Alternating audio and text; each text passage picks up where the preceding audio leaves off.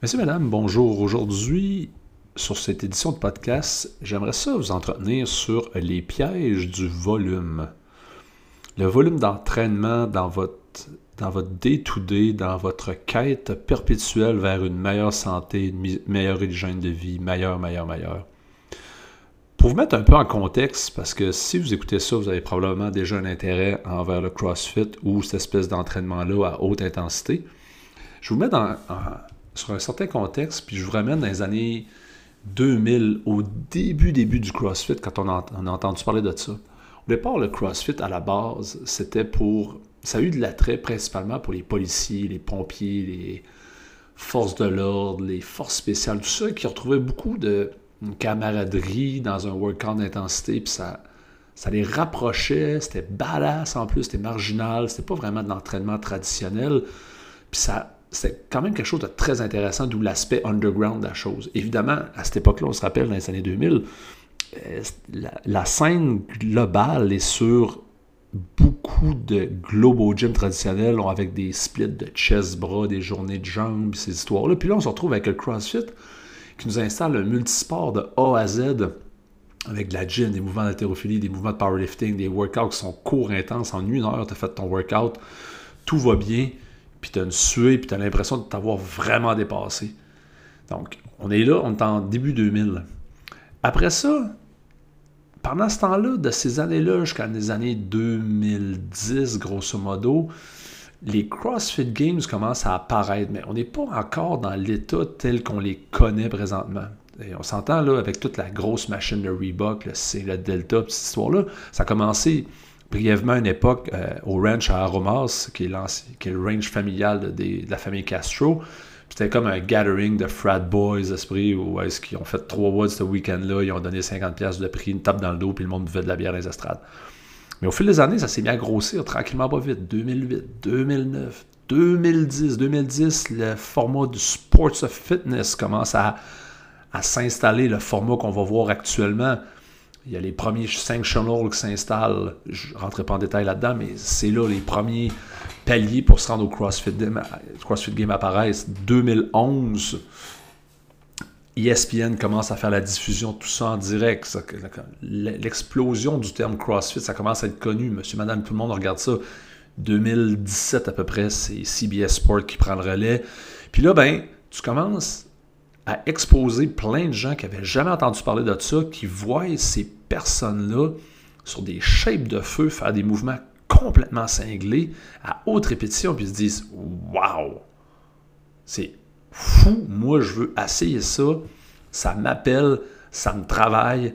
Puis là, tout d'un coup, tu pars d'un modèle qui est vraiment underground, qui n'est pas connu, à maintenant Sally, qui décide de venir s'entraîner, celle-là qui n'a jamais fait d'entraînement de toute sa vie, puis elle décide de se remettre en forme en se disant Il me semble que ça, devrait être pas pire comme CrossFit. Donc, on commence à avoir une variation du client. Tu nous autres, chez Capop, on est ouvert depuis 2009 officiellement, où est-ce qu'on a une place physique sur 2242 euh, A rue La Rivière. Et là, entre 2009 jusqu'à 2011, tranquillement pas vite, puis plus que le phénomène est diffusé CrossFit, ça nous amène, on voit le changement tranquillement, mais ça vient, c'est pas aussi marquant encore qu'à peu près dans les environs 2014, là où est-ce que l'Open, tel qu'on le connaît, ben, tel qu'on le connaissait, et roule depuis quelques années. 2014, on a une vague de changement de monde où est-ce que là, littéralement, monsieur, madame, tout le monde commence à débarquer de toutes les walks of life qui arrivent euh, maganés. On a encore ces gens-là en forme qui disent ça, ça m'appelle, ça me travaille. On a les hardcore clients sont encore là parce que l'intérêt du, sport cette méthodologie de l'entraînement, pour eux autres, ça a révolutionné leur manière de s'entraîner, puis ils ne voient pas d'autres manières de faire. CrossFit prend vraiment son s'installe comme étant un brand, comme étant quelque chose qui va durer en 2014. C'est plus vraiment juste une espèce de mode que les gens regardaient hautain en se disant ça donnera rien de bon. Moi, le premier, je l'avais fait à l'époque en 2008, 2007, quand j'ai commencé à faire du CrossFit. Puis là, ben, 2014, monsieur, madame, tout le monde rentre. Puis là, ben, il y a un petit peu. Ça, ça, amène un lot de défis d'une certaine manière, mais c'est intéressant. Ces défis-là, ça va nous faire grandir, ça va nous, nous remettre en question dans notre manière de faire les choses. Par contre, le clash s'installe. Où est-ce qu'on a des gens qui sont déjà relativement en forme, qui sont habitués au volume d'entraînement, du volume juste de la classe, ils ont une hygiène de vie qui est dans le point. Ils ont fait le tour complet d'heures de, de, vivre sainement, ou du moins pour avoir une pérennité dans l'entraînement. Ce qui veut dire qu'ils ont compris que le sommeil est déjà on point. Il faut que ton sommeil soit on point. Ils ont compris qu'il faut que ta bouffe soit relativement on point presque tout le temps avec quelques écarts, mais plus que tu es on point de manière régulière, plus que tu as de la tolérance pour ces écarts-là du, du week-end euh, from time to time. Mais ces gens-là, ils vivent le mode de vie CrossFit de A à Z. Parce que à la base, c'était ça. On ça reste un mouvement qui vient du, de l'ouest des États-Unis. Donc, tout le body image, tout le, corps de Dieu grec, tout ce mindset-là accompagne massivement le CrossFit dans, dans, son début. Puis là, tu te retrouves, ces gens-là rencontrent Sally, rencontrent George, clash. Mais là, à date, ça va bien parce que Sally s'intègre, tout dépendant comment les boîtes sont roulées. Nous autres, on avait nos systèmes de fondation qui marchent pour prendre les gens en charge au jour 1. Puis là, mais le problème, c'est que Sally, elle regarde, je sais pas moi, Cynthia en arrière qui fait du CrossFit depuis 3 ans, 2 ans. Mais elle, Cynthia, a fait du volume un peu plus. Elle se fait oh, de l'extra work en finale, elle se rajoute un petit peu de squat, elle se rajoute un petit peu d'affaires. Ça, c'est un autre débat. Mais là, Sally, elle se dit Waouh, moi, si j'ai eu des résultats en faisant une heure, trois fois semaine, ben, ce que je vais faire, je vais faire comme Cynthia, puis je vais commencer à, me, à venir cinq fois semaine. Mais on ne sait pas si Sally a le rythme de vie pour soutenir. Si elle est stressée dans le piton, ou si Sally a deux enfants en bas âge qui tirent du jus le soir parce que c'est des enfants en bas âge puis ils ont besoin d'attention, bien, peut-être pas que l'idée d'en faire plus comme Cynthia sur son volume, c'est peut-être pas la, solution, la meilleure solution. Mais on continue quand même à ce moment-là à dire Ah ouais, tu sais, faire l'extra work, travailler sur tes faiblesses. C'est la tournure que ça prenait. Ah ben, je m'en vais faire de l'extra work pour travailler sur ce quoi que j'ai de la misère. Mais si travailler sur ce que tu as de la misère, c'est en réalité ton hygiène de vie, ton sommeil, ta nutrition, tout ce qui se passe à l'extérieur du gym qui n'est pas sexy. Mais toi, tu continues à l'interne à continuer d'essayer d'imiter Cynthia tranquillement, pas vite, en donnant plus de volume. Puis là, tu te rends compte que finalement, ta perte de poids n'est pas au point comme tu voudrais. Puis là, au lieu de faire un workout intense de 15 minutes, tu te dis, mais je vais me faire un post-workout, un finisher qu'on appelle, ou est-ce que je vais faire un autre workout haute intensité? Mais finalement, il n'y a rien qui se règle. Parce que au lieu d'avoir un workout intense, tu continues avec deux workouts ou est-ce que tu baisses l'intensité pour compenser un? Mais là, tu continues de rajouter encore et encore, encore du volume. Puis, je te dirais d'une certaine manière, les boîtes de CrossFit, puis je te dirais même nous autres, on a été coupables à un certain moment donné, où est-ce qu'on programmait de l'extra work en disant aux gens, mais il faut que tu le fasses. Mais tu n'as pas besoin d'extra. La base, ta classe de CrossFit, l'idée originale, c'est du mouvement fonctionnel constamment varié exécuté à haute intensité. Cette idée-là, elle tient encore. Les prémices de on doit travailler sur ta technique, ta constance dans le mouvement, puis ton intensité, ça tient encore. Ça n'a pas bougé. Par contre, ça s'est fait pervertir avec les extra work, les open gym, les extras, les travails sur des mouvements spécifiques. Où est-ce que les fondations puis les bases même du mouvement sont même pas encore maîtrisées puis maîtriser, là, quand je dis au point, là, parce que je ne sais pas si vous avez déjà été curieux, mais de regarder les programmes de développement de gymnastique pour ce que tu as besoin de faire avant de faire des one-arm pull-up ou des muscle-up. C'est déprimant à regarder parce que tu te dis, ben, je ne toucherai jamais une barre. Non, ça, c'est pas que c'est déprimant, c'est monotone et ça a besoin d'être fait de manière régulière pour renforcer tes structures. Pas en faisant en essayant d'imiter continuellement Cynthia qui fait de l'extra work, puis de l'extra work, puis de l'extra work. Mais c'est pas à cause que tu génères plus de volume dans ta séance d'entraînement que tu vas être meilleur plus vite. La qualité là-dedans, devient super importante. La qualité, pourquoi? Parce que tu devrais, tu devrais être capable de bouger de manière sécuritaire. Tu devrais être capable de bouger mieux. Donc, ton souci de perfectionnement de ce mouvement-là devrait être on point. Qu'est-ce qui travaille? Qu'est-ce qui ne travaille pas? Qu'est-ce qui devrait être engagé? Comment tu te sens là-dedans? C'est-tu les bonnes chaînes de muscles qui travaillent? Puis après ça, quand tout ça est en place, ben, tu vas te retrouver avec, tu devrais bouger plus vite. Mais avant de bouger plus vite, tu bouges-tu de manière sécuritaire? Puis l'exemple que j'utilise beaucoup dans mes classes quand j'ai l'occasion de pouvoir partager ça avec du monde, c'est de dire ton mouvement aujourd'hui, si ta mère rentre du jour au lendemain dans la boîte, puis elle te regarde, elle va-tu être fière de ce qu'elle voit? Ou avoir l'impression que tu arrêtes de te blesser? Au même principe, si, ta mère, ça, tu t'en fous un peu, puis OK, tu deviens dans ce mouvement-là le poster boy du journal de Montréal comme étant le CrossFit.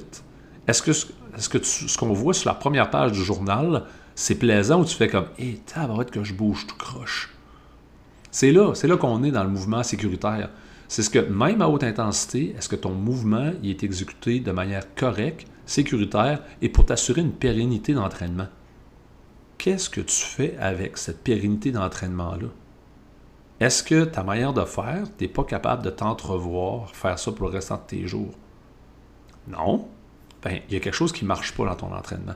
C'est pas en en mettant plus, jour après jour, au détriment de ta qualité, que ça va t'aider à avoir une qualité de vie à l'extérieur. Puis on en parle beaucoup. On vous en. La finalité n'est pas l'entraînement. La finalité, c'est ce que tu es capable de faire à l'extérieur. Parce que tout ce que vous faites à l'intérieur de la boîte, c'est du récréatif. Il n'y a personne qui gagne sa vie avec ça. Puis ça peut être encore plus de véracité si tu as besoin de gagner ta vie avec ça. Ou est-ce que là, ton volume d'entraînement, il devient vraiment important parce que tu veux avoir la dose minimale pour avoir le maximum de résultats et non la dose maximale en espérant avoir du maximum de résultats. On s'en va nulle part. Donc, à l'intérieur de ça, tu dois réussir à balancer pleinement tout ce qui se passe dans ton hygiène de vie. Parce que ce n'est pas en mettant du volume supplémentaire que ça va mieux, mieux aller. Puis je pense même qu'à quelque part, au grand nom de ta performance générale, on a réussi, on a fait perdre la capacité aux gens. C'est une grosse affirmation, puis je suis conscient de la chose. Mais cette performance-là, ça a été d'être capable de faire plein de mouvements. C'est-à-dire, ah, je veux faire du overhead squat, je veux faire du handstand walk, je veux être capable de marcher sur mes mains, je suis capable, je veux travailler, faire des muscle-ups sur les anneaux. C'est toute la performance qui est associée au sport. Mais à force de vouloir en faire de plus en plus, de plus en plus, Qu'est-ce qui s'est passé? Ben là, tu t'es mis à avoir mal à plein d'endroits bizarres, d'être sous tension, des affaires qui pincent. L'idée, c'est de réussir à te donner de la capacité supplémentaire et non d'en enlever. Puis si tu es rendu dans cette étape-là en disant Ah, mais ça, je ne peux plus faire tel mouvement. Bien, à moins que tu sois vraiment débattu, ne plus faire un mouvement, c'est une grosse affirmation qui est lourde de conséquences sur tes capacités parce que tu es, es, supposé garder le plus de capacités le plus longtemps possible en vieillissant et non ah, ben ça, je peux plus faire de muscle-up. Ah, je peux plus faire de stand push-up. Ah, ben quand je fais ça, il faut que je me prépare pendant 20 minutes, sinon je peux pas le faire, ce mouvement-là. Et ça ne ça fait aucun sens. Et les où le bénéfice de cette mentalité-là, puis comment tu peux te grandir comme individu, comme athlète, comme personnalité qui fait du sport, avec encore cette mentalité-là? Tes bases doivent être larges ta maîtrise des mouvements devrait être nickel au point. S'il y a quelque chose, c'est pas normal qu'après un an, de venir t'entraîner cinq jours semaine, tu n'as toujours pas ton pull-up. Si tu n'as pas ton pull-up, il faut que tu te poses la question. C'est, un, c'est-tu important pour toi? Ouais, mais j'aimerais ça. C'est-tu important pour toi? Es-tu prêt à mettre du travail? Ouais, mais j'aimerais vraiment ça. OK. Es-tu prêt à mettre du travail? Ouais, je peux mettre du travail. OK.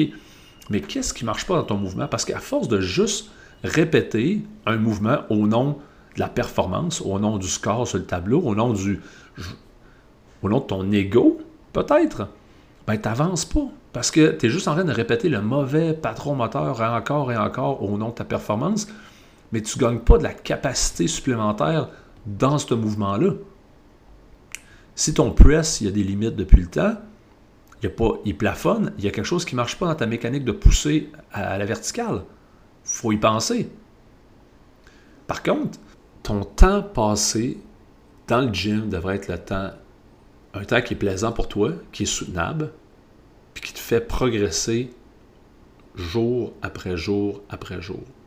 Ce n'est pas une mauvaise séance une journée si ça ne marche pas parce que tu es fatigué, c'est simplement un blip sur le radar qu'il n'y aura pas d'importance à la fin de l'année parce que sur ta pérennité, de garder une habitude constante, de garder une habitude qui est soutenable, qui te fait te sentir bien, va, t'amener exactement où ce que tu veux à l'extérieur de la boîte. C'est pas en en faisant plus que tu vas être capable, tu vas progresser plus vite. Ça peut être, ça, ça peut être vrai au départ d'une certaine manière, mais à quel prix? Parce que plus que tu t'exposes à du mouvement haute intensité, au grand nom de la performance, plus que tu risques d'augmenter tes blessures. Parce que pourquoi l'ego embarque? Tu bouges moins, tu bouges plus de manière sécuritaire, puis tu ne deviens pas meilleur en bout de ligne. Tu viens juste flatter ton ego pendant ce temps-là. La performance, la performance, c'est un terme qui est très large. Si, tu le laisses connecter à l'intérieur du CrossFit, dans le cadre tel qu'on le connaît, dans le cadre du micro-gym à haute intensité, si CrossFit, ça ne sonne pas, mais ça va se reproduire partout ta performance, c'est une heure dans ta journée. Cette performance-là, mais ta performance en tant qu'être humain à l'extérieur, en tant qu'individu, en tant que chum, en tant que blonde, en tant que mari, en tant qu'épouse, en tant que whatever le titre que tu vas avoir, père de famille, machin, machin, ça, c'est de la performance. Ta performance, c'est un être humain qui est efficace, qui est capable de bouger, qui est sympathique à côtoyer. En final, ça reste la performance. Si ton entraînement, ne soutiens pas dans cette direction-là, ça ne peut pas survivre sur le long terme. Puis je sais, je suis mal placé pour en parler d'une certaine manière, parce que je suis un propriétaire de gym. Vous connaissez? Je suis là depuis le début, mais je pense, je crois fortement qu'au fil des années, c'est de réussir à soutenir et d'accompagner les gens dans la bonne direction pour que ça soit soutenable tout le temps. Puis après ça, comment ça, comment ça se travaille, comment ça se comment ça se transforme, puis quelle forme ça prend à l'intérieur du gym, c'est une autre histoire. Mais la qualité a toujours primauté sur le volume. C'est pas parce que le mouvement est simple que ce mouvement-là est simpliste. Ça se peut que ce mouvement simple-là, c'est ta, clé de voûte pour soutenir ton arche, qui c'est elle qui manque présentement pour faire passer à ton prochain niveau, qui a l'air tellement important pour toi, mais qui l'est peut-être pas vraiment? Parce que c'est pourquoi pour, cette, finalité-là devient importante pour toi? Je pense qu'il y a des questions qu'il faut qu'ils se posent. Le temps passé est important, la qualité du temps est encore plus, puis ce n'est pas en en faisant plus que ça va t'amener plus vite où est-ce que tu veux. C'est un petit peu ça pour aujourd'hui. C'est un podcast un petit peu court, un peu plus philosophique un peu, mais j'espère quand même que ça vous fait réfléchir. Parce que je crois, je crois beaucoup que votre cheminement, puis le cheminement d'un client, d'un athlète, se passe beaucoup avec ce qui se passe entre ces deux oreilles. Donc, ce que tu peux lire, ce que tu peux entendre, qui peut te nourrir ou qui peut te remettre en question, qui te fait poser du moins les bonnes questions, va t'aider à avancer dans tes performances athlétiques, dans ton, tes avenues athlétiques ou même dans ta vie de tous les jours. Sur ce, euh, j'espère que ça a été quand même agréable et n'étant pas trop décousu. Si vous avez apprécié, s'il vous plaît, classique, faites un rating là-dessus share à qui que ce soit. Vous pouvez toujours me rejoindre at, Beard and Lifting sur Instagram ou matt, at. Je suis toujours disponible. Ou même, vous pouvez me lâcher quelque chose sur un Facebook, ça peut toujours marcher. Sinon, en personne, vous pouvez euh, venir me rejoindre chez euh, CrossFit Kappa dans le coin Ville-Marie à Montréal. Sur ce, merci beaucoup. À la prochaine.